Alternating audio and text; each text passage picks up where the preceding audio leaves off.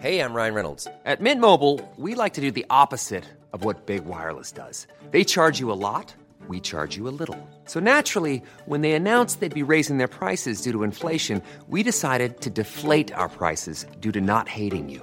That's right. We're cutting the price of Mint Unlimited from $30 a month to just $15 a month. Give it a try at mintmobile.com slash switch. $45 upfront for three months plus taxes and fees. Promo rate for new customers for limited time. Unlimited more than 40 gigabytes per month. Slows. Full terms at mintmobile.com. Euh, je t'avoue que je commence à en avoir marre du Covid. Tu vois, on a pris l'habitude de bosser chez nous, etc. Et au final, bah, on n'a plus trop de motivation.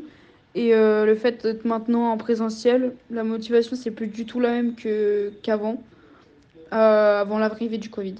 Puisque là, on n'a plus une vie normale, on n'a pas une vie étudiante comme elle devrait l'être.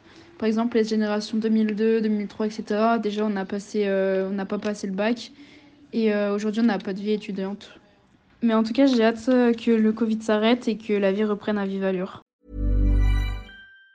Planning for your next trip? Elevate your travel style with Quince. Quince has all the jet setting essentials you'll want for your next getaway, like European linen, premium luggage options, buttery soft Italian leather bags, and so much more. And it's all priced at 50 to 80% less than similar brands. Plus, Quince only works with factories that use safe and ethical manufacturing practices. Pack your bags with high-quality essentials you'll be wearing for vacations to come with Quince. Go to quince.com slash trip for free shipping and 365-day returns.